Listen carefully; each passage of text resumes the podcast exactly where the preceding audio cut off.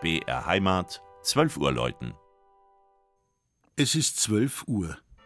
Das Mittagsläuten kommt heute von der Wallfahrtskirche Maria Hilf im oberpfälzischen Amberg.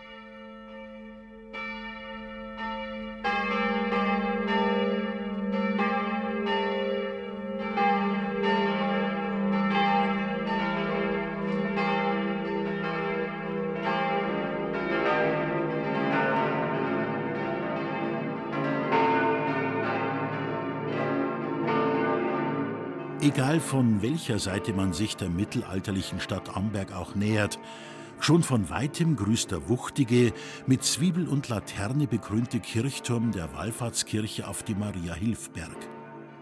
Eine breite Treppenanlage führt zum Eingangsportal des Gotteshauses, das an der Stelle einer Burganlage errichtet und 1711 geweiht wurde. Bedeutende Künstler wirkten an dem Bau mit. Johann Dienstenhofer lieferte die Pläne. Von Giovanni Battista Carlone stammen der Hochaltar und die Stuckaturen. Und kein geringerer als Cosmas Damian Asam schuf die Deckenfresken mit Szenen aus der Wallfahrtsgeschichte. Diese nahm 1634 ihren Anfang, als die Pest in Amberg wütete und die Bevölkerung die Gottesmutter um Hilfe anrief. Die Pest ließ nach. Und seither wird das Gnadenbild Maria Hilf verehrt, eine Kopie der berühmten Darstellung im Innsbrucker Dom von Lukas Kranach dem Älteren. Nach und nach entwickelte sich Amberg zum wohl größten Wallfahrtsort der Oberpfalz.